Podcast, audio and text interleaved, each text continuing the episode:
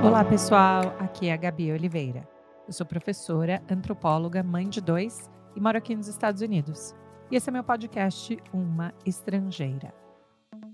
Hoje no episódio eu converso com a maravilhosa Fabi Justus. Gente, a Fabi nem precisa de introdução, mas além dela ser uma mega empreendedora, criadora no mundo da moda, decore, tudo, ela também tem duas filhas fofíssimas e no Instagram dela você encontra tudo sobre maternidade, mas também trabalho, coleções, bom gosto, pensamentos, tudo que ela compartilha lá eu consumo. Então fiquem aí com o meu papo com a Fabi Justus, que foi é, super legal também, porque ela é super amiga da Mica, então eu sinto que eu tô conversando com a minha irmã também. Então eu adorei isso. Fabi, super obrigada, gente. Espero que vocês gostem. Um beijo.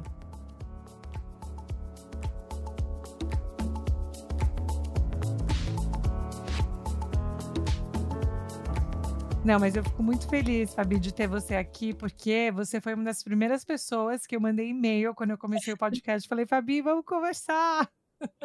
E eu fugindo, né? Você já gravou podcast antes?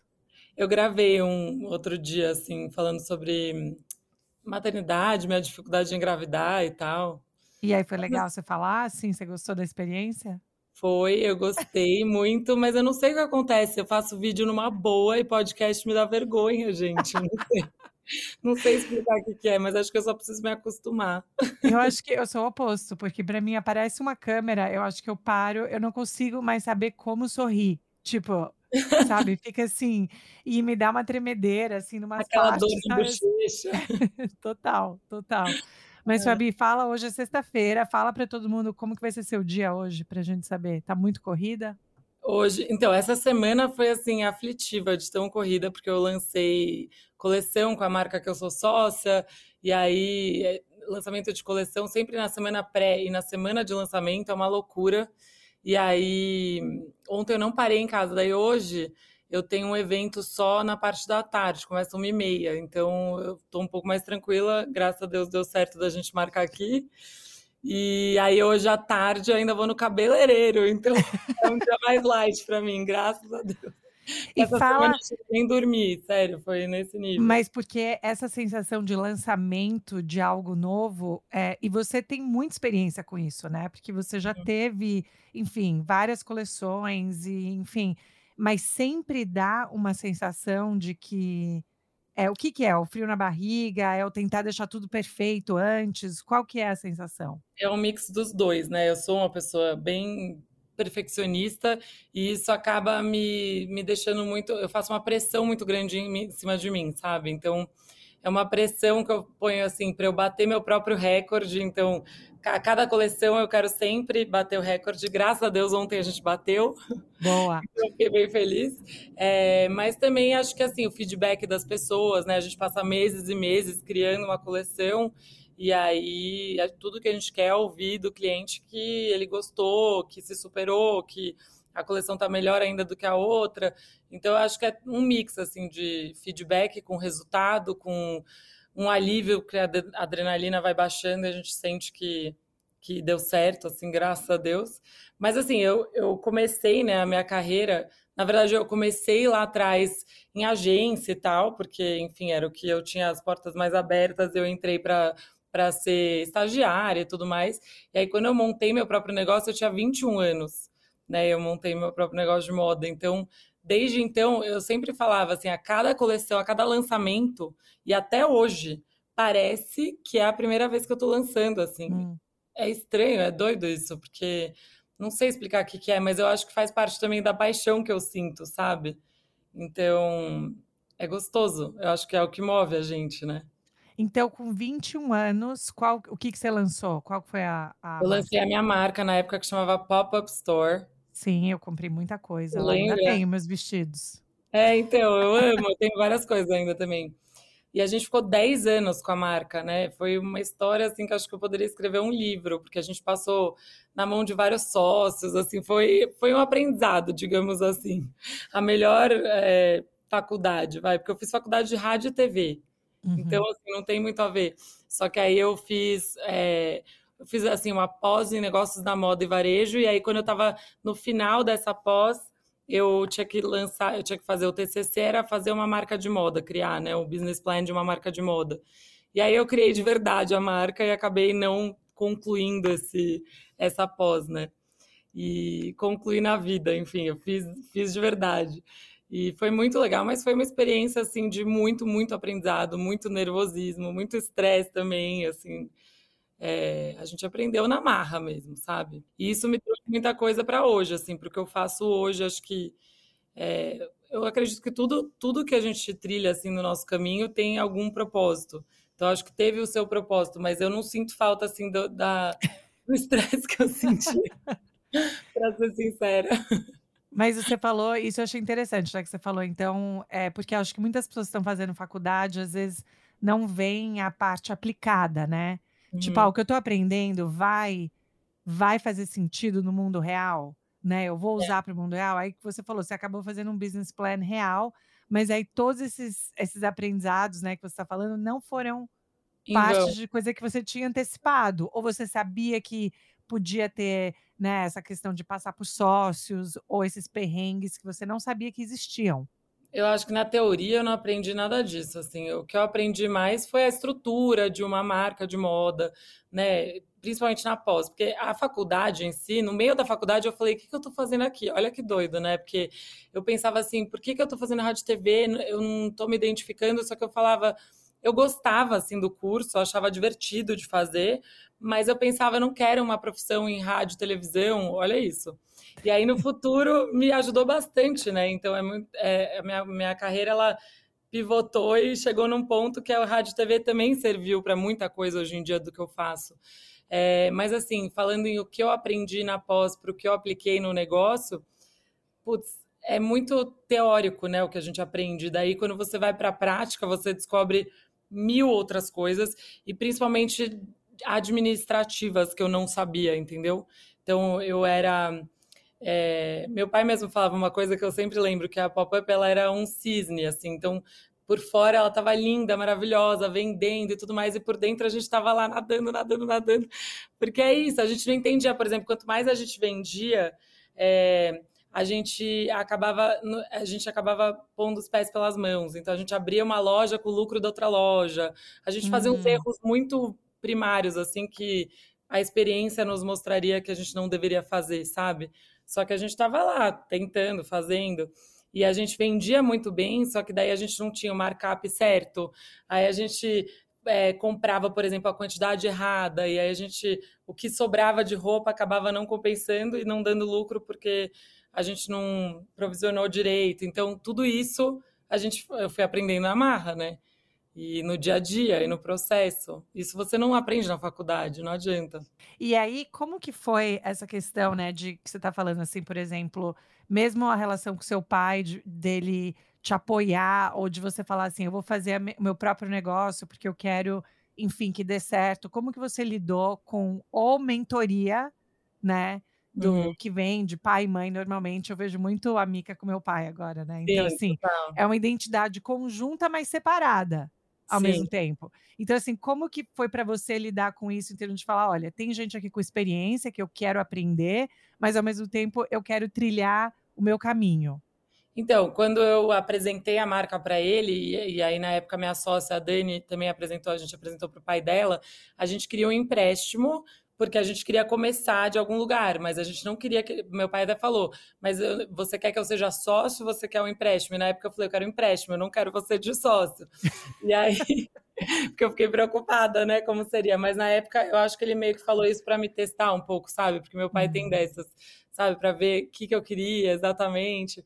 Enfim, e aí mas o meu pai, ele é assim, muito bem sucedido e ele entende muito de negócios e ele é um cara que eu admiro demais no business e tudo mais. Só que ele não entende de negócio de moda. Ele sempre falava uhum. isso: eu não entendo esse seu negócio, porque o negócio da, de moda ele tem muitas variáveis. Então você pode fazer a coleção mais linda do mundo. Se você tem uma loja de rua, você precisa se preocupar com a previsão do tempo, porque vai chover e aí não vai vender. Sabe umas coisas assim que são, tem muitas variáveis.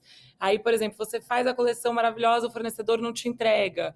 Você, entendeu? Tem, tem tanta coisa que você precisa se preocupar, que são coisas que não eram do dia a dia dele. Então, foi aí que, assim, ele nos ajudava, a gente fazia reuniões com ele, com o pai da minha sócia na época, para mostrar e para realmente pedir conselhos mesmo, assim, de algumas coisas, decisões estratégicas e tal. Mas eu lembro que chegou uma hora que ele virou para mim e falou assim, filha, eu cheguei no meu limite, assim, de entender desse negócio. Eu não entendo desse negócio. Acho que a gente tem que achar um parceiro estratégico, alguém que realmente entenda, uma marca ou, ou alguém desse mercado que vai poder orientar melhor as decisões da empresa e tudo mais. E aí, na época, a gente entrou em sociedade com uma, uma marca que tinha alguma sinergia, mas não era concorrente nem nada, porque era uma marca para um perfil é, de público mais velho, mas é, aí começou a nossa história de eu entrei, eu, eu virei sócia de um, depois virei sócia de outro, enfim, aí foi, aí quando a gente decidiu que a gente ia fechar o negócio, veio uma outra marca falando que queria fazer acontecer, enfim, e aí é aquela coisa, quando você se torna sócio de outras pessoas, né, é, de outras marcas principalmente, é, muda bastante a situação, então é, o DNA, por exemplo, mexe muito no DNA. A gente começou a se sentir, é, sei lá, mais intimidada, de certa forma, de, de, de tomar as nossas próprias decisões. O negócio começa a ter uma proporção. Os sócios eles querem resultado rápido, então eles querem crescer, e aí começa a dar uma aflição muito grande, né? Sei lá. E aí, nesse meio tempo, é, tô falando assim, são 10 anos né, de história, então é muita coisa para resumir num podcast, mas é, tudo isso serviu como aprendizado e daí quando chegou num ponto que os nossos sócios eles têm uma, tinham uma marca deles, que era o foco deles, eles chegaram para a gente e falaram, ó, oh, a gente precisa focar mais na nossa marca e tudo mais, enfim.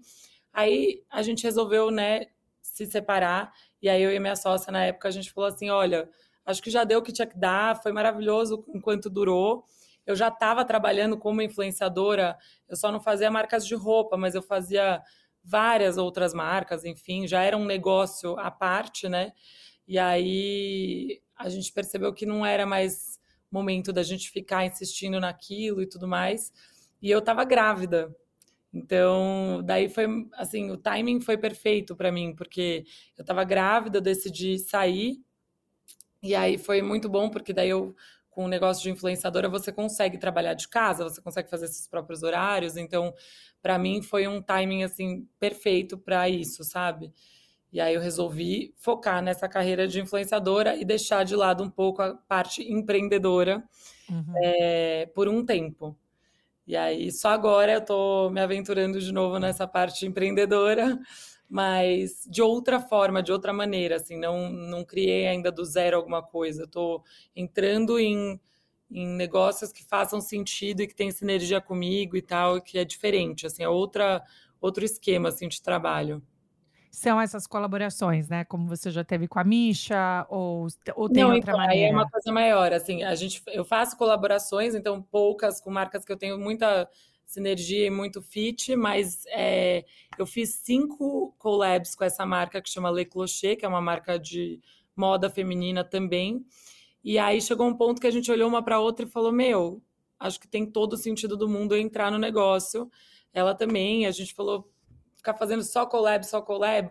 Chegou uma hora que eu comecei, porque eu sou muito de vestir a camisa, de querer né, ajudar, enfim, e ela fica falando para mim, é, modéstia à parte, mas enfim, ela fica falando que existe a marca antes de eu entrar e depois de eu entrar. Então, legal. O resultado que veio dessas parcerias e a sinergia que existiu entre a gente resultou numa sociedade. Então, eu entrei de sócia na marca, na Le Clocher, e, enfim, está sendo muito legal, porque agora eu estou lançando a minha segunda. Agora, o que, que a gente faz? A gente faz coleções assinadas por mim, duas vezes por ano, fixas. Né? Não, não seria nem mais collab, mas a gente continua chamando de collab porque é um nome fofinho, enfim. E aí são duas coleções por ano, assinadas por mim, e aí tem as coleções é, da marca, enfim, enfim, que continuam. É, mas aí eu continuo, eu entro no negócio, eu dou meus pitacos, inclusive na coleção delas, mas não é algo que eu pego do começo ao fim, como eu faço com as minhas collabs, né? Que a gente hum. vê desde a cartela de cor, escolha de tecido, mix de produto, tudo isso eu vejo das minhas coleções. E daí das que são da marca, eu só vou uma vez a cada 15 dias no escritório, vejo o que está acontecendo, ajudo aqui e ali, mas não é aquele dia a dia de escritório que eu tinha na Pop-Up, por exemplo, que era minha marca própria, porque eu também não quero deixar de lado esse outro lado de influenciadora que eu amo fazer. Eu amo esse trabalho. Então, é uma forma que eu encontrei de conciliar os dois mundos, sabe? Isso é tão interessante porque eu acho que ainda existe, você pode me falar se você concorda ou não, mas eu acho que ainda existe na cabeça de muita gente ou um preconceito ou uma separação de tipo, ah, se a pessoa é influenciadora, ela não está fazendo, né? Ela não está no processo inteiro, ela não está criando coisa, ela não está desenvolvendo. Ela só está fazendo, aparecendo no Instagram e fazendo uma propaganda, né? Hum. Colocando publi e tal. Existe ainda muitas pessoas que acham que é assim que funciona. Eu tenho o privilégio de ver por dentro, né, por ter minha irmã e ver o quanto de trabalho entra e o quanto vocês têm que pensar em mil coisas, né, em todos esses fatores. É a sua sensação também? Você acha que vem melhorando, que o mercado começa a reconhecer? Você tem um, uma trajetória um pouco diferente, porque você começou de um jeito, né, Isso. e mudou, mas, mas qual que é a sua sensação das, das influenciadoras, influenciadores que também são criadores, né, uhum. empreendedores. Então, eu sinto que as pessoas estão respeitando cada vez mais essa nossa profissão, né? Que é uma profissão muito recente, então as pessoas não entendiam muito assim, sabe? Só que agora se tornou um novo veículo de mídia, né? As marcas elas não conseguem mais fazer um plano de mídia sem cons considerar influenciadores nesse plano. Então, é, acabou, em, mesmo que seja goela abaixo, mas acabou acontecendo das pessoas terem que respeitar mais essa profissão. Acho que existem sim pessoas e pessoas, influenciadores e influenciadores. Então, tem gente que trabalha dessa forma que nem você falou.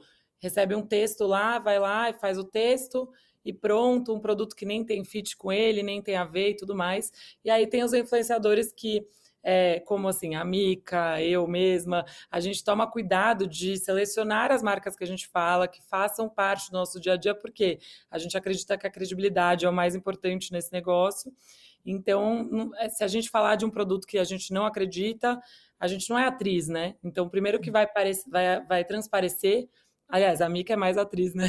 Mas ela, no sentido de atuar, fazer os sketches dela, mas assim, ela também preza muito pela credibilidade, até porque agora ela tem negócios. Então, imagina se ela fala de um produto que não que ela não acredita. Isso derruba a credibilidade. E a gente trabalha muito com credibilidade. Então, eu acho que o preconceito existe também pelo fato de existirem pessoas que trabalham, uhum. infelizmente, ainda dessa maneira, sabe?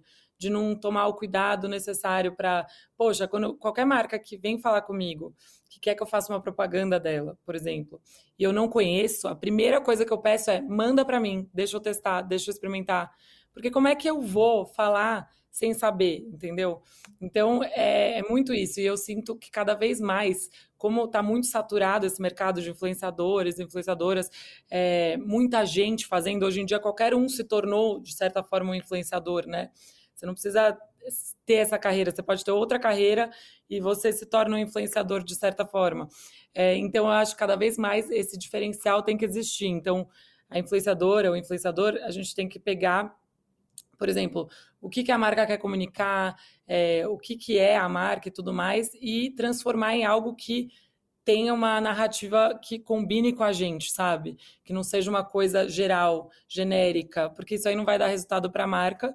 E aí as pessoas, os bons vão se destacando e os ruins vão sendo deixados de lado. Então eu acho que aí uhum. começa uma seleção natural do, dos influenciadores e de quem realmente faz esse trabalho mais a fundo, né? Cria roteiros, pensa realmente no que vai fazer de uma forma que combine com a marca, e combine com o nosso perfil, né? Então, acho que é isso, assim, é, é, o movimento do mercado vai acontecendo isso naturalmente, porque está muito saturado e tem muita gente. Mas o preconceito existe sim, fato. É, eu fico, porque com certeza eu tenho as minhas, né? E você com certeza é uma delas que quando eu vejo usando alguma coisa, no meu cérebro já desperta que é real, sabe?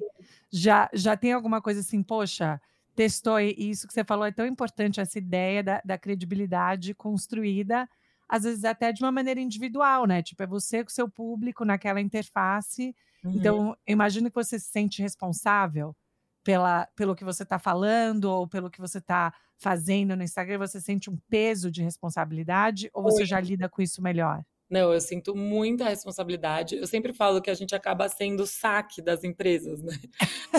principalmente quem olha, porque eu, eu faço questão de, assim, quando eu tô, sei lá, indo dormir, deito para ir dormir, eu abro uns directs, eu gosto de ter essa interação, né? É óbvio que é muito difícil eu conseguir né, ver todas as mensagens, é impossível, mas eu pego uma parcela lá porque eu acho que dá para eu ter uma noção do que, que as pessoas estão achando das coisas que eu estou divulgando e falando e tal. E aí, muitas vezes eu recebo, por exemplo, eu viro o saque mesmo, eu recebo uma reclamação, vamos supor, de uma marca.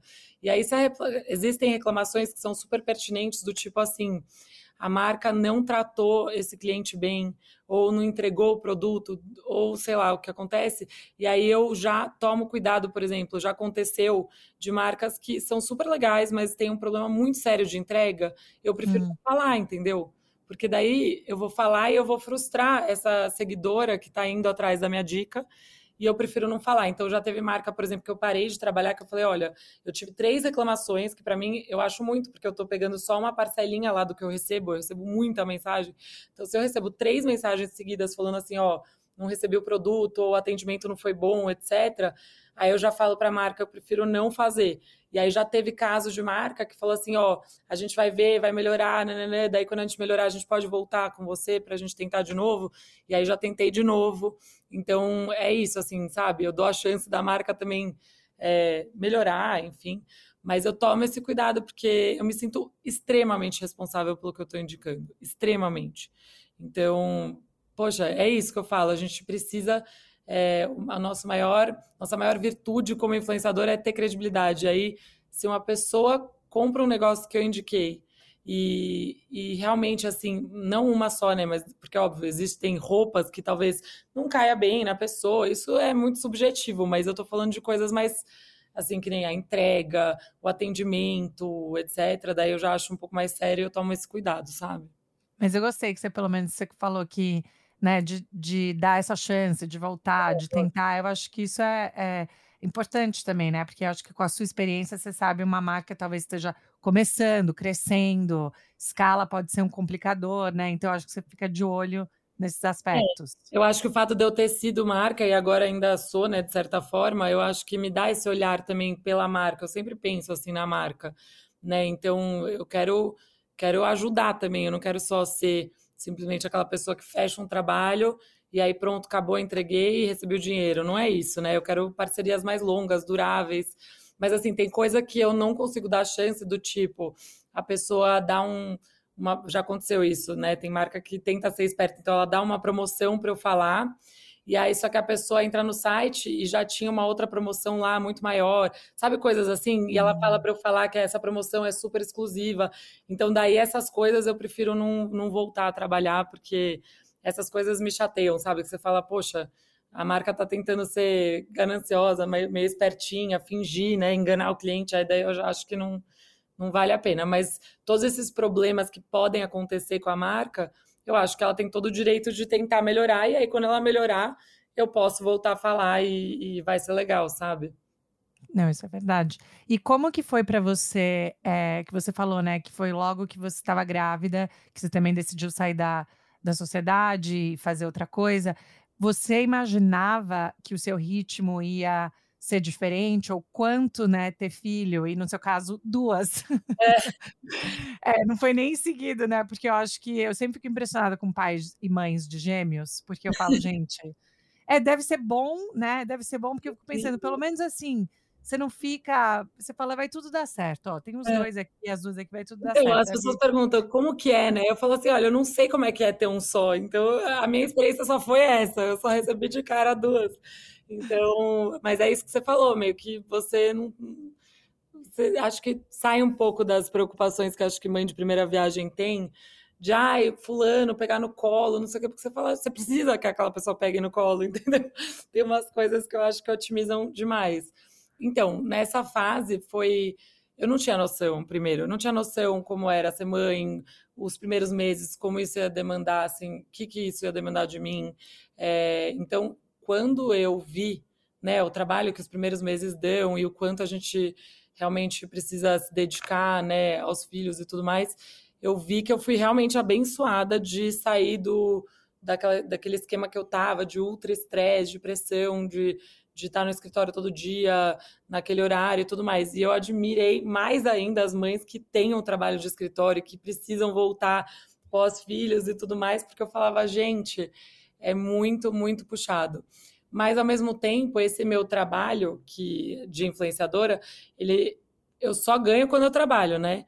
Então é aquela coisa que eu voltei a trabalhar com um mês, né? Um mês eu já estava trabalhando de novo, porque é aquela coisa que eu sou autônoma e eu preciso me mexer. Eu não, não posso depender de uma loja ou alguma coisa que está faturando lá sem eu fazer parte. Então tem os dois lados da moeda, né? Mas eu acho que o fato de eu ter a liberdade de poder escolher os trabalhos que eu faço, os horários que eu trabalho, etc., no começo da maternidade me ajudou demais e até hoje, assim, eu acho que ajuda muito. E aí, sobre gêmeos que você me perguntou, é aquela coisa, foi o que veio e eu, eu queria muito, né, Gá? Eu, eu uhum. passei por um perrengue para conseguir engravidar, então a hora que eu fui abençoada com duas, eu falava, só agradecia, assim, sabe? Eu não conseguia nem reclamar de nada, na gravidez, quando elas nasceram, eu só agradecia, porque eu estava tão feliz, assim, de poder realizar esse sonho duplamente ainda, depois de tanta dificuldade e tudo mais, então foi muito, muito, muito especial, sabe? Quanto tempo, Fabi, até você ficar grávida com as meninas? Então, deu uns dois anos aí de. Mas assim, dois anos pode parecer pouco, mas é que aquela. Não, não, não, é muito. É. Não, se que... você pensar em ciclos menstruais, dois e... anos. Não, e aí é aquela coisa, logo eu tentei uns três, quatro meses naturalmente, né? Até descobrir que, na verdade, não ia dar certo. E aí eu comecei os estímulos, aí estímulo com remédio via oral, aí estímulo com é, injeções. Aí percebi que eu ia ter hiperestímulo, daí tive que fazer a FIV, daí engravidei, perdi, daí não deu certo a segunda vez, daí veio finalmente a a FIV de sucesso, a TEC, né, que eles chamam a transferência, que deu certo, que foi com as meninas, mas foi uma grande história, assim, de ups and downs e momentos difíceis e momentos é, intensos, mas eu acho que tudo isso só serviu para eu, eu valorizar mais ainda quando tudo deu certo, sabe?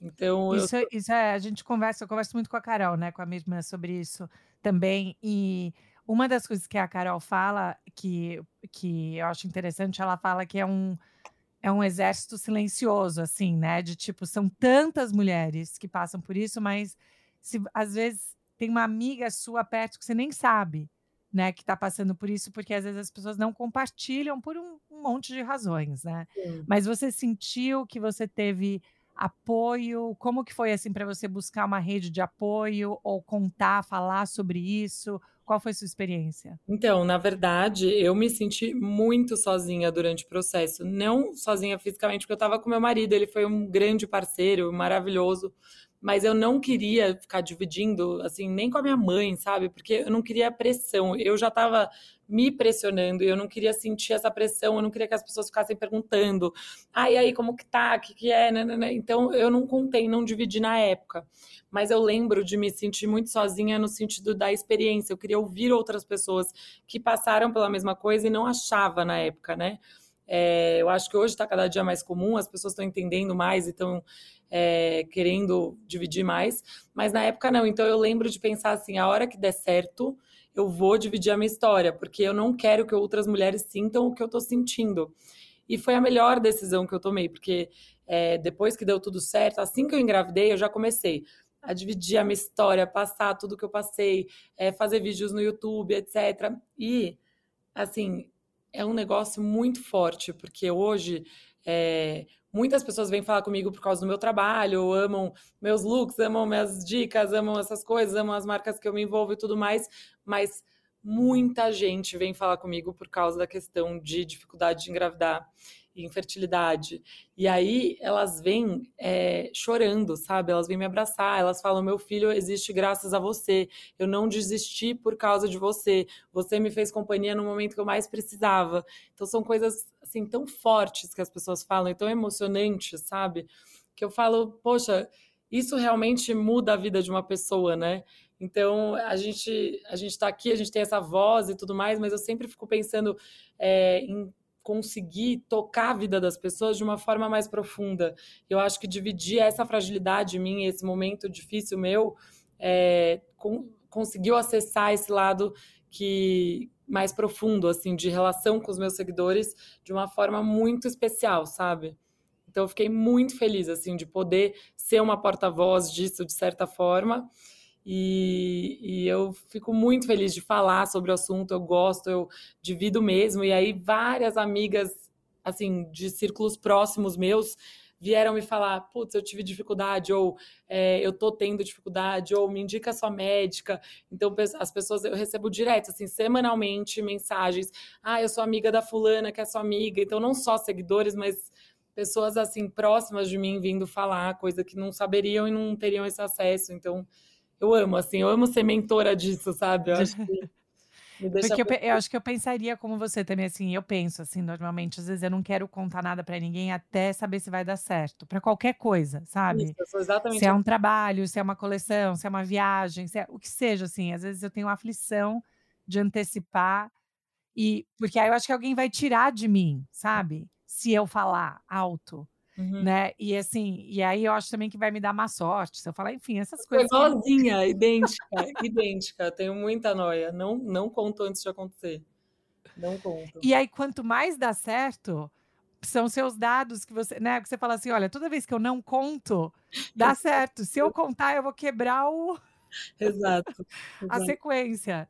Mas assim, quando você quando você pensa assim também no, na, na, sua trajetória, porque acho que me chama a atenção a sua questão forte com perfeccionismo e propósito, uhum. né? Eu acho que isso é parte de todos os momentos da, da sua vida. Você acha também essa parte de engravidar, ser mãe, maternidade também te afetou com essa ideia de, poxa, eu preciso conseguir, porque isso é parte de ser. Tipo, isso também foi uma pressão que você sentiu? Sim, eu sempre falo que assim que elas vieram, eu percebi o quanto eu preciso ser a melhor versão de mim mesma por elas, entendeu? Então, elas me motivaram muito a ser é, a melhor pessoa que eu posso ser, a dar o meu melhor em todos os âmbitos da minha vida, né? Então, é, elas me inspiram muito, né, a isso. É, quando eu saio para trabalhar, por exemplo, eu faço questão de dividir com elas o que eu estou fazendo, por que, que eu trabalho, o é, que, que é o trabalho e tudo mais, elas já têm essa noção. Então, é, eu converso muito né, com elas, muito desde que elas nasceram, eu conversava. Quando eu ia trocar fralda, elas eram bebezinhas, meses, assim, eu falava, filha, eu vou trocar sua fralda, você fez cocô, né? Não sei, é uma coisa minha, assim, uma característica que eu gosto de conversar muito. E aí eu acho que isso resultou em meninas muito assim, elas são muito compreensivas, sabe? É, com tudo. Então, óbvio que elas choram, óbvio que elas têm saudade quando eu passo um dia inteiro fora, por exemplo, mas tudo é muito explicado para elas. Nada é assim, eu não deixo de falar nada para elas. E eu acho que elas tiveram um senso de trabalho, de responsabilidade muito grande graças a isso, sabe?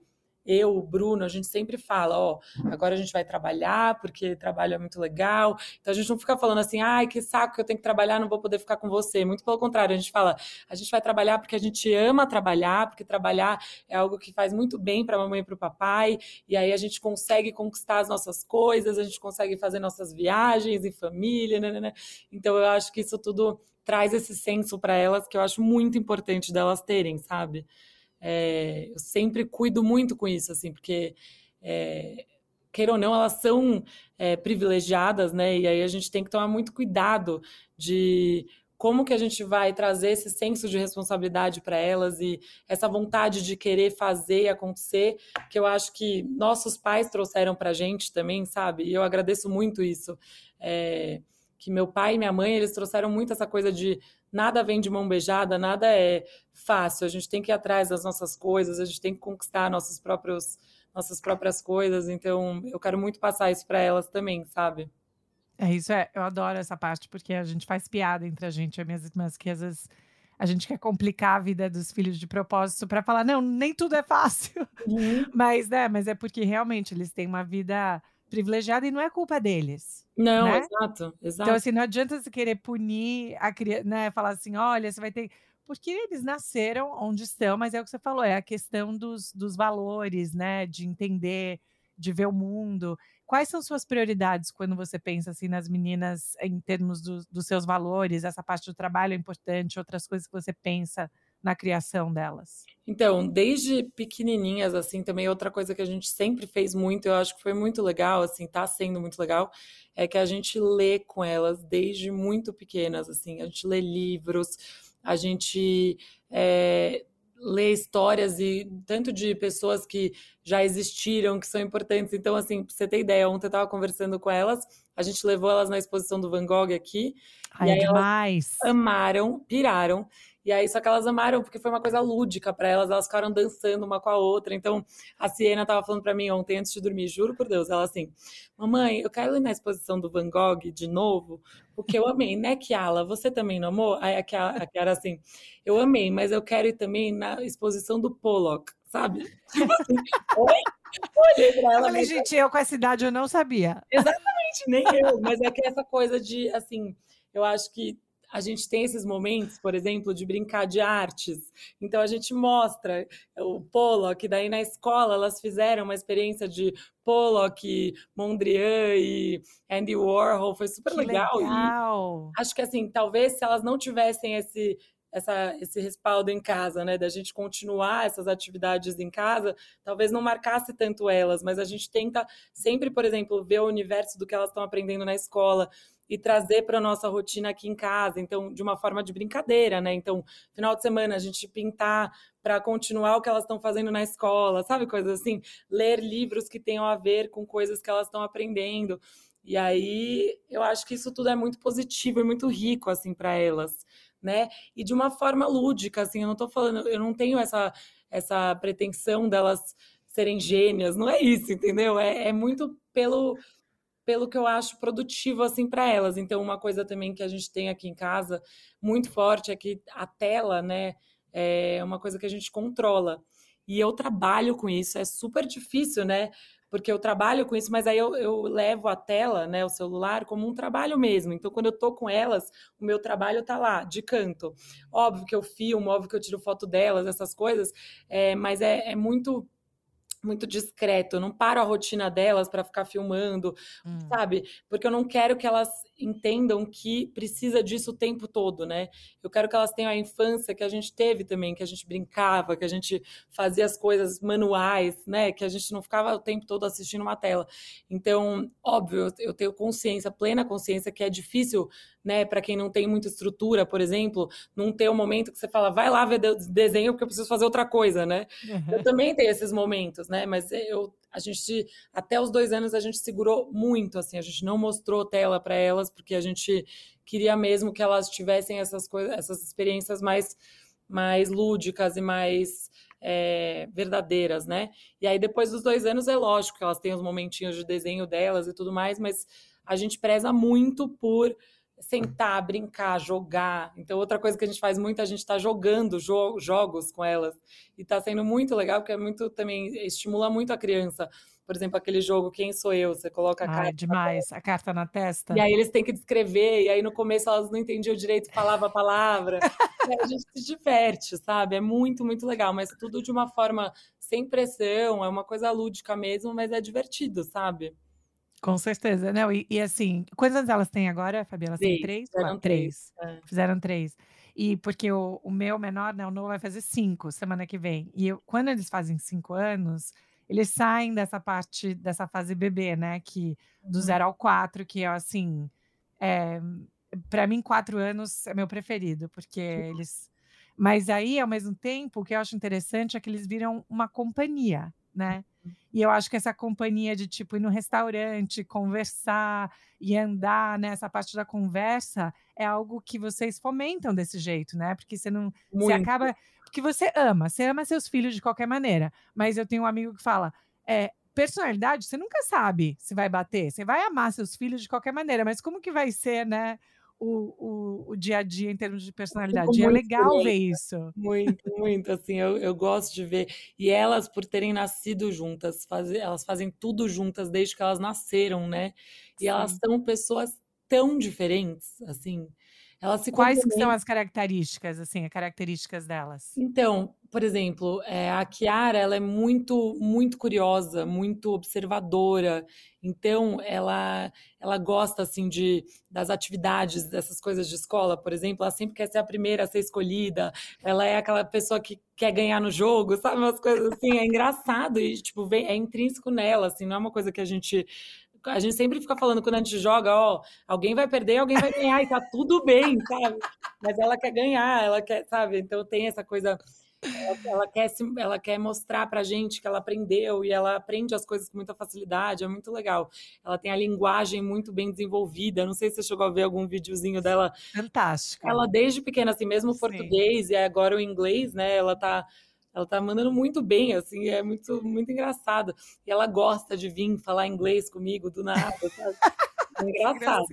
e aí a, a Siena, ela é mais artista, ela é mais, eu sinto que ela é mais é, sonhadora, sabe? Ela é muito vaidosa, então ela gosta de pôr vestido, ela pede para eu fazer penteado, sabe? Ela gosta de rosa, ela gosta de bilhos. Ela fala, eu quero um vestido de bilhos. Aí eu falo, gente, brilhos, sério. Então, ela, é, ela é engraçada nesse sentido, ela gosta de dançar, ela gosta de música, é, ama artes também. As duas gostam de artes, mas assim, a, a cena eu acho mais sonhadora nesse sentido. Então elas são muito diferentes. Só que elas têm uma coisa em comum, elas têm personalidade muito forte. As duas têm a personalidade forte, que eu acho ótimo, entendeu? Porque é isso, elas vão, vão se bancar, sabe? Com certeza. Mas isso é, isso é, eu acho elas muito fofas juntas e eu adoro. Me parece que elas são companheiras uma com a outra. Muito. A outra, elas e são, eu acho isso uma graça. Elas são assim, unha e carne, é uma conexão. Gêmeos é uma conexão assim que não dá para explicar. Acho que é outro patamar, é uma coisa uhum. assim, por exemplo, a adaptação escolar delas, eu vendo os pais na adaptação escolar, todas as crianças precisando dos pais e elas precisavam uma da outra, porque a gente uhum. colocou em salas separadas, que as escolas orientam e tal. E elas precisavam ver uma outra. E até hoje as professoras falam que elas pedem: ai, posso ver a minha irmã? Aí a professora leva para ver, dá um abraço, beijinho, tipo, Sério. Que graça! Horror! Assim, é muito bonitinho, sabe? É muito fofo de ver. Ai, que amor. E, Fabi, como que foi? É, que eu tô de olho aqui no horário, tá? Então, desculpa, eu tô aqui tagarelando sem Não, não, não, tá fantástico. Mas como que foi para você? A, a, a, gente ainda tá nessa pandemia, né? Que toda vez é uma variável diferente, uhum. já não aguento mais, chega. Sim. Mas para você, assim, com as meninas pequenas, né? Porque elas estavam aí, elas tavam, tinham um ano quando Sim, tudo começou. Um ano, então, um pequenas, como que foi a sua sensação de ali no auge, né? Quando a gente não sabia muito da pandemia, a sua relação com ou, né, o ficar em casa com as meninas, mas também pensar nessa perda coletiva, né? Com tanta gente que a gente perdeu tanta gente em volta. Sim. Como que foi para você negociar essa questão de maternidade presente, né? E alegria ali com as suas filhas, mas no meio de tanta tristeza e nesse trauma coletivo, né, que a gente vive? Sim, ah, vou dizer que foi bem complexo. Eu sou uma pessoa muito é, muito medrosa, assim, apreensiva de certa forma com com, essas coisas me impressionam muito, assim, mexem muito comigo. Eu sei que tem gente que consegue assim ver vídeo de tragédias e coisas assim e, e, tocar o dia normalmente. Existem essas pessoas e aí existem pessoas como eu que ficam muito impressionadas e, e eu já assim, desde o começo da pandemia eu lembro que eu ficava assim muito muito impressionada, muito triste, isso me afetava demais, sabe? Só que eu tentei não passar isso para elas, né? Porque elas eram muito pequenininhas e, ao mesmo tempo, o fato da gente ficar muito em casa, e aí depois a gente também foi para o interior, né? Que, enfim, a minha família tem uma, um sítio no interior, e aí a gente ficou muito lá em família, assim, muito, muito próximo. Então, é, por um lado, teve esse lado todo que a gente se uniu como família. Então, a minha irmã, que mora nos Estados Unidos, por exemplo, por sorte, estava aqui, e aí ela ficou aqui o tempo todo durante é, a parte mais assim, intensa do lockdown, e a gente se uniu muito como família, sabe? A gente ficou muito, muito próximo o tempo todo. Então, por um lado, teve essa coisa da união familiar, de, de sentir o que realmente importa, de, de valorizar as coisas que realmente fazem sentido na vida e é o que importa.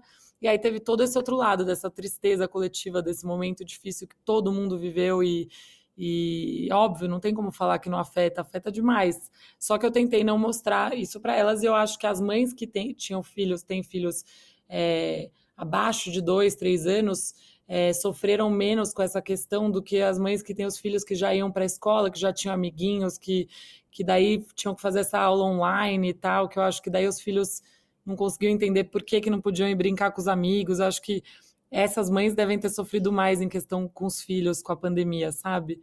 Mas a gente que tinha filho muito pequenininho, é, elas não sentiram tanta diferença, né? Eu acho que elas, elas tendo uma outra também ajudou bastante, tem priminho e tudo mais, então a gente ficou bem na nossa família, assim, nosso núcleo familiar.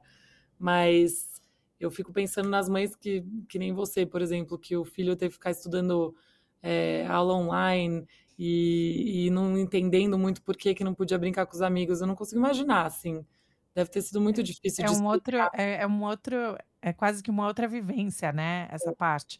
Mas e, e, aí como que você lida? Isso é algo que eu sempre penso. Eu acho que não sei se a pandemia trouxe isso para você, mas você falou essa questão do seu medo, né? Uhum. E assim eu tenho eu para mim a pandemia me trouxe muito uma análise mais profunda que somos mortais, né? uhum. né? Que e assim, para o bem ou para o mal, isso, né? Para o bem é o que você falou, a gente dá valor a tudo isso, mas para o mal também um pouco de ansiedade uhum. de que é, né, a perda é algo iminente, assim, pode acontecer, uhum. né? Como que você lida com perdas como uma pessoa que também já perdeu pessoas próximas, uhum. né? Você, como que é a sua sensação de pensar ou de racionalizar a perda? Nossa, Gá, é difícil para mim. Vou te dizer que é, não é algo fácil de eu lidar. Tipo, eu já fiz muita terapia por causa disso, sabe? Porque eu não consigo me conformar. Eu, eu fico tentando buscar. Eu sou muito justiceira, sabe? Fico tentando buscar justiça e, e entender o porquê de certas coisas, né? Então, na pandemia, por exemplo, tanta gente tão especial e tão tão legal e com coração bom, indo embora, sabe? Você fala, mas por quê? Você fica tentando buscar uma razão, pelo menos no meu caso, eu sou muito assim. E, e tentar não me aprofundar no sentido do, do porquê, sabe? Hum. Tentar cuidar e estar mais próxima das pessoas que estão ao meu redor e, e, valorizar. Eu sempre valorizei, né? Sempre achei que o mais importante é a nossa família, são os momentos que a gente vive com as pessoas que a gente ama. Isso é uma coisa que eu já tinha dentro de mim, isso só ficou mais exacerbado com a pandemia. Mas eu acho que é, tentar não não ter resposta para tudo, sabe? Hum. Porque não existe resposta para certas coisas, né? Então, se eu ficar perguntando por quê, por quê, por quê, eu vou ficar só martelando isso dentro de mim, eu não vou ter a resposta, né? E aí, uma coisa que eu acho que ajuda demais nessas horas é, é fé, né? É religião. Eu não sei como que você pensa disso, mas é, eu recorro a isso. Então, se eu estou me sentindo ansiosa, triste, é, para baixo, ou pensando nessas coisas muito, eu rezo, eu me conecto né, com Deus, eu sou uma pessoa que acredita em Deus, então isso me dá uma certa, uma certa paz e um conforto, né? E outra coisa que também me ajuda muito é, é ver, é meio polêmico, tá? Mas assim, ler Vamos. histórias, histórias de pessoas que, que tiveram experiências de quase morte, por exemplo, e voltaram. É, então eu li um livro da Anita Morjani, que é, ela chama, chama Morri para Renascer.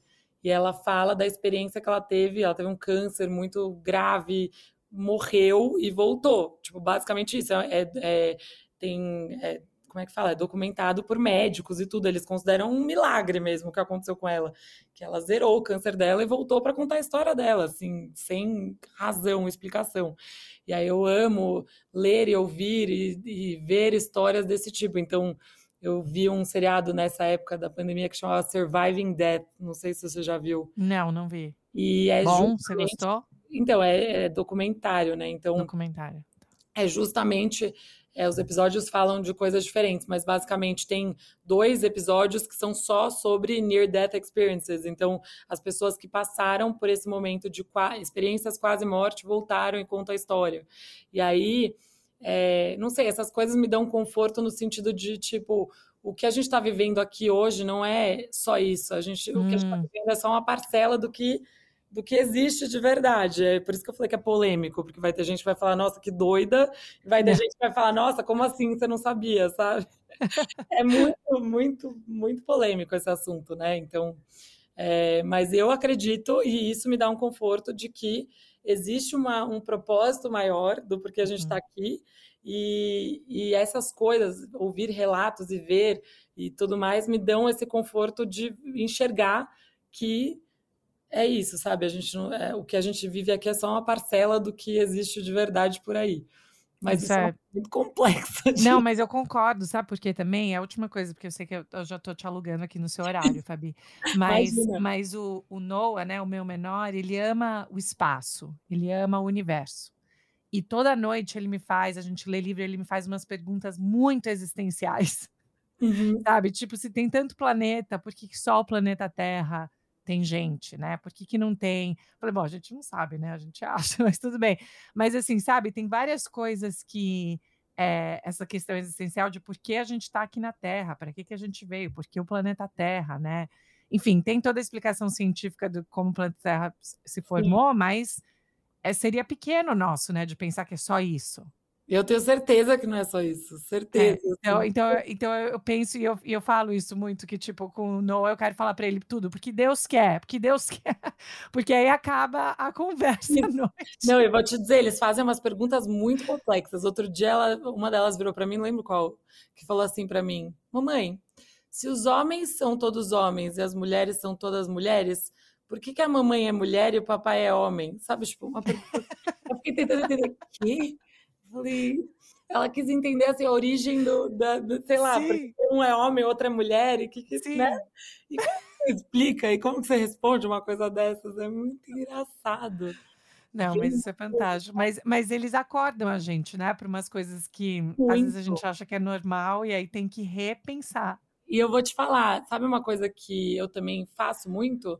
eu gosto de mostrar para elas que eu não tenho a resposta para tudo, né? Então, por exemplo, às vezes elas vêm com umas perguntas para mim que eu falo, filha, boa pergunta, vou pesquisar, vou descobrir, entendeu? Porque às vezes eu não tenho a resposta na hora para dar, porque eu não sei nem o que eu quero falar para ela de certas respostas. Então, eu preciso dar uma, uma refletida às vezes. São perguntas tão profundas, né? Sim. Que você não está esperando, do nada vem, né? Aí Sim. eu acho muito importante a gente também mostrar que a gente não sabe tudo, que a gente né, às vezes precisa descobrir também. É, né? Um dia eu vi, eu vi, eu não lembro o que, que era, acho que era um documentário sobre isso. Ai, qual, qual, que era mesmo? Era muito legal, que era um, era um cientista falando justamente assim, que é importante mostrar para os filhos que a gente não sabe tudo, que a gente não tem todas as respostas. Porque às vezes a gente dá uma resposta qualquer e ele vai tomar aquilo como verdade e a gente está ensinando uma coisa que, na verdade, nem deveria, porque não era a resposta certa para aquela coisa, né? E a criança ela quer fazer sentido para tudo e tem coisas que realmente a gente não, a gente não pode dar um sentido para ela que não é exatamente hum. aquilo, né? A gente precisa pensar um pouco antes de responder. Então, achei Sim, assim. mas o que eu adoro do que você está falando é que você realmente está pensando né, nas suas filhas e nas crianças como como esses seres capazes, inteligentes, né? Sim. Porque eu acho que por tanto tempo as pessoas olham crianças como, né? Não podem ser só para serem vistas, não serem ouvidas ou. É, Deus me livre, é o contrário. Isso Elas é super importante. Voz. Isso não é ser, isso não é que a gente é muito permissivo, assim, não é que a gente deixa tudo, não quer dizer isso. A gente conversa e a gente quer ouvir o que elas têm a dizer, né? Uhum. E a gente precisa validar os sentimentos delas. Então, eu acho que fazer isso, a gente validando os sentimentos delas, faz com que outro dia, por exemplo, é, a cena estava chorando, chorando, chorando, chorando, sem parar, e eu falando, filha, o que, que você está sentindo? O que, que foi? Ela falou, mamãe, hoje eu estou muito nervosa. Então, ela nomeou, não, e ela fala nervosa, né? Nervosa. Ela nomeou o sentimento dela, e para mim, a hora que ela falou isso, foi assim, música para os meus ouvidos, porque eu falei uhum. exatamente o que eu quero que elas consigam fazer, né? E muitas vezes os pais, eles vão lá e falam: para de chorar, você tá muito chato, e blá blá blá. E, tipo, na verdade, a gente, eles não têm nem capacidade cerebral para se acalmar tão rápido, né? Então, eu, eu sou muito interessada nesse assunto, eu leio bastante sobre, porque eu acho que é isso, assim, para a gente formar, é, a, gente, a gente tem muita responsabilidade em cima de quem nossos filhos vão ser, das pessoas hum. que vão se tornar, e esses, esses primeiros sete anos, a importância que que, que tem né, na formação do caráter e valores dessa, desse indivíduo, né? Que a gente colocou no mundo e a gente tem muita responsabilidade. Então, acho muito importante os pais é, terem essa atenção, sabe? Pro, pro ser humano que está lá. E não é só uma extensão dele. É uma outra pessoa, né? Então. Com certeza. Enfim. Pro, pro, é uma outra pessoa, não, mas é, mas eu, que eu penso nisso diariamente, porque eu sou muito direta com os meninos, né? Eu falo muito sobre o que está acontecendo no mundo, é, eu, a gente conversa abertamente sobre, né, essas coisas, e às vezes as pessoas falam, ah, mas a criança é muito pequena para falar sobre isso, e a minha resposta normalmente sempre é: se ela levanta a bola, se é parte do mundo dela, a gente não pode né, colocar uma tampa em cima e falar não, porque ela levantou, aquilo está no mundo dela. É, a gente tem que validar. Né, o assunto sem ela perguntar, mas a partir do momento que chamou a atenção dela, ela quer saber, se você não falar a verdade, uma hora ela vai saber de outra forma, de uma Exatamente. forma pior, né, mais traumática, sei lá. É o que mas eu sempre é, penso, alguém vai falar no parquinho, entendeu? Você tá é. tá lá no parquinho, se eu não falei sobre isso, alguém vai falar. Mas, ó, Gaia, eu tenho uma dificuldade séria em falar sobre morte, por exemplo, com elas. Isso é uma coisa que eu ainda não consegui, de fato, assim, ter uma conversa, porque elas têm três anos, né? Então. Não, são pequenas. E, é, e como eu falei, é uma, um assunto que eu tenho uma dificuldade, né, para lidar e tudo mais. Então, eu ainda não. Como que você faz, assim, com seus filhos em relação a isso? Porque eu realmente não. O que é interessante, né? E tem é, o que é interessante pensar é que eu acho que na escola, pelo menos, é, tiveram coisas que aconteceram, por exemplo, eles tinham uma lagarta que morreu, né? Eles tinham, tipo, começa um pouco com isso, assim, a formiga que estava em casa, de repente ela estava virada para cima, né? E ela estava morta. Uhum. Então, assim, no começo eu não usava, sabia a palavra a pessoa morreu, eu falava ela não sobreviveu, alguma coisa assim contrária. e, e aí eu comecei a ver que não precisava, né? Que eu podia falar, olha, a pessoa morreu, mas mas ou a, a, né, isso aconteceu, mas a gente fala muito sobre aonde, para onde a pessoa foi e, e o quanto, né, é o sentimento, né, do amor que fica e como isso é muito mais importante do que, né, qualquer outra coisa. Então, assim, o luto é o amor que fica, né? Então, assim, é, é isso que eu tento falar Ai, assim para eles. E eu acho que o que ajuda do, do ponto de vista que não é bom, mas assim, quando você perde alguém, né? Quando a minha avó morreu, o Jack tinha cinco anos e ele estava comigo, né? Quando eu hum. escutei a notícia, então ele me viu chorando. Ele, ele o Alex estava viajando, então ele dormiu comigo, né? Na, na, minha cama. A gente falou que a mamãe ia viajar para poder falar tchau para a vovó, né? Para minha vovó, não para dele. Aí ele começou a pensar quando que a minha vovó vai morrer, né? E aí então a gente começou a falar, não, tá tudo bem, você tá seguro, tá todo mundo seguro. Então assim, eu acho que tem algumas coisas que chegar do nada e falar, olá, vamos falar sobre morte. É, não dá, não. Mas eu acho que quando tem essas coisas menores, né, dos animais, dos bichos, de, de coisas que estão acontecendo e a gente falar o que, que aconteceu, e aí começar a abrir aquilo, eu senti que ajudou, mas eu acho que é, é. sempre é. complicado. É muito, gente, é um assunto muito difícil. Muito. Mas é, é, mas é inevitável. Mas vamos terminar num, num ponto bom é, aí. Fala pra, gente, fala pra gente, então, já que é, que é uma estrangeira, Fabi, fala seus lugares preferidos para ir viajar ou visitar fora do Brasil e o que, que você gostaria. Para onde você gostaria de levar as meninas, quando você pudesse? Ai, meu Deus, eu amo viajar, amo, amo, amo, nossa, muito. Então, depende, assim, por exemplo, com o Bruno, eu gosto de ir para lugares. É mais longe, assim, diferente. Então, na nossa lua de mel, que a gente foi para Indonésia, ou quando a gente vai para Maldivas, né, que a gente já foi algumas vezes, que é um lugar muito mágico para a gente, que a gente passou lua de mel também lá. Aí, Europa, a gente ama. O Bruno é descendente de italiano, então, putz, amo a viagem, porque eu amo, em viagem eu amo turistar e comer. E para mim, tipo, Itália, por exemplo, é o melhor lugar do mundo, né? Então, são lugares assim que eu amo. Mas com as meninas eu gosto muito assim de ir para os Estados Unidos, né? Enfim, é, eu levei, eu fui para, estava em Miami com elas quando elas tinham 10 meses, eu levei elas para Disney porque por mim, né? Não por elas, porque elas eram muito pequenas. e foi muito legal a experiência para mim e para o Bruno, mas assim, obviamente, acho que elas nem lembram. Então, o lugar que eu quero muito levá-las, mas quando elas tiverem assim plena consciência que elas estão indo, é para Disney. Ah, é um lugar, vai ser demais. nossa, eu não vejo a hora de levar direito agora, né? Já são pessoas que falam, que podem. Que andam sozinha, que não tá no carrinho, que você não tá carregando pelo todo tempo, que fica na fila, ok. Então, meu sonho é, e acho que o dia que eu levar, eu acho que eu vou pirar, sério, porque. E olha, eu vou falar que o meu marido, é, ele é americano, né? Ele cresceu na Califórnia e ele sempre era, não, a gente não vai levar porque é muito perrengue, é um calor e é fila e as crianças ficam cansadas. E era assim. Quando a gente foi, foi tipo os Mas, melhores dias da nossa vida. É isso. Vê aquela ele mordeu a língua. Ele mordeu a língua. Não, gente, total, total. gente, não vejo a hora. Bom, vocês aguardem. Um dia vocês vão me ver lá feliz da vida com um sorriso daqui aqui, com elas na Disney. Não vejo a hora. Mas, Fabi, eu amei a nossa conversa. Obrigada amei. pelo tempo. Eu, eu sou super sua fã. E eu também sou sua fã pela amizade que você tem pela Mica. Opa. E estando longe, né? Que eu morro de saudade estando longe. Eu fico muito feliz de ver a amizade de vocês, o quanto vocês se apoiam. E eu fico muito feliz com isso. Assim, me dá muita alegria estando de fora, vendo a trajetória de vocês. Ai, Parabéns por tudo. Obrigada, e você também, para mim, eu sou, assim, muito fã, muito, admiro demais.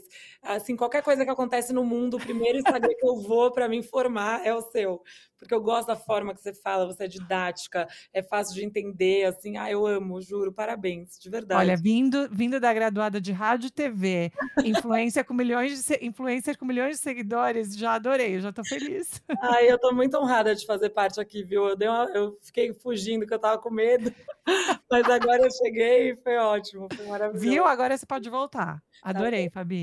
Mas ó, ótimo final de semana e um beijo nas meninas. Beijo, amei. Beijo, Fabi.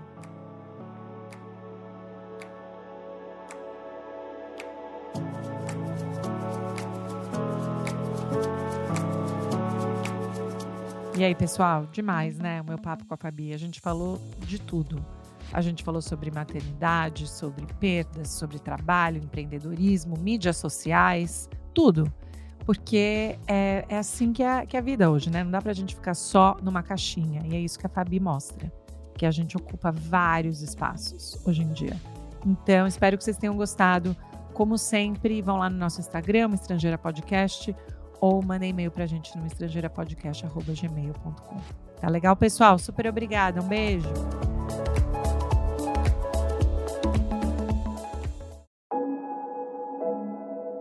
Esse podcast foi editado por Fábio Guerrara.